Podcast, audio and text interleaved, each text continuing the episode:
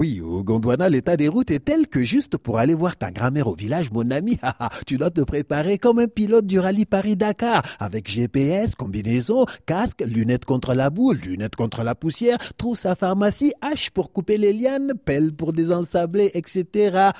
les Gondwanais l'ont très bien compris. Eux qui habitent ce magnifique pays, eux qui ont de la famille éparpillée d'est en ouest, du nord au sud de la très très démocratique république. Ils savent que se voir régulièrement est du domaine de l'impossible. Hein. Ils savent que se balader et gambader sur les pistes gondouanaises est un rêve qui se transforme invariablement et vite en cauchemar parce que parce que système routier gondouanais, eh ben c'est un concept abstrait, un concept philosophique à étudier dans les plus grandes écoles et les cercles de pensée elliptique. C'est pour ça que mon ami, tu ne rencontreras jamais un touriste gondouanais. Ah, c'est une espèce qui n'existe pas, qui n'a jamais existé. Un gondouanais ne fait pas du tourisme dans son pays. Hein. Non, il va au village, soit pour voir sa grand-mère, ou alors c'est un fonctionnaire affecté là-bas parce que parce qu'il n'a pas le bras assez long.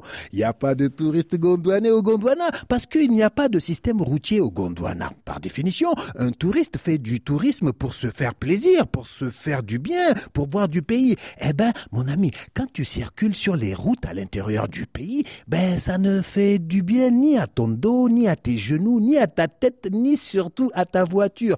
Tout en toi sera réduit en compote. Au Gondwana, tu pars faire du tourisme en voiture et tu reviens dans une ambulance.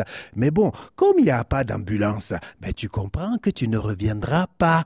Je te l'ai dit, en très très démocratique république, les routes sont un sujet de conversation et de préoccupation pour tous les Gondwanais. Tu me crois pas? Ben d'après toi, pourquoi après chaque élection présidentielle au Gondwana, on n'a jamais les résultats des bureaux de vote de la région des Hauts Plateaux dans le nord-ouest du Gondwana Eh oui, tu as trouvé. C'est parce que parce qu'il n'y a pas de route. Le temps que ces urnes arrivent à la commission électorale très très indépendante, ben le candidat élu a déjà terminé son mandat.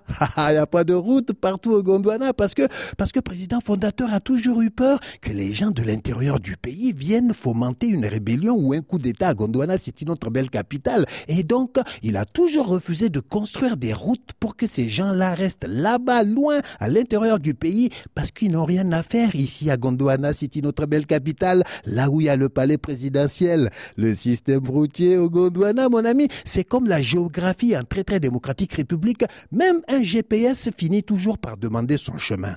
À demain.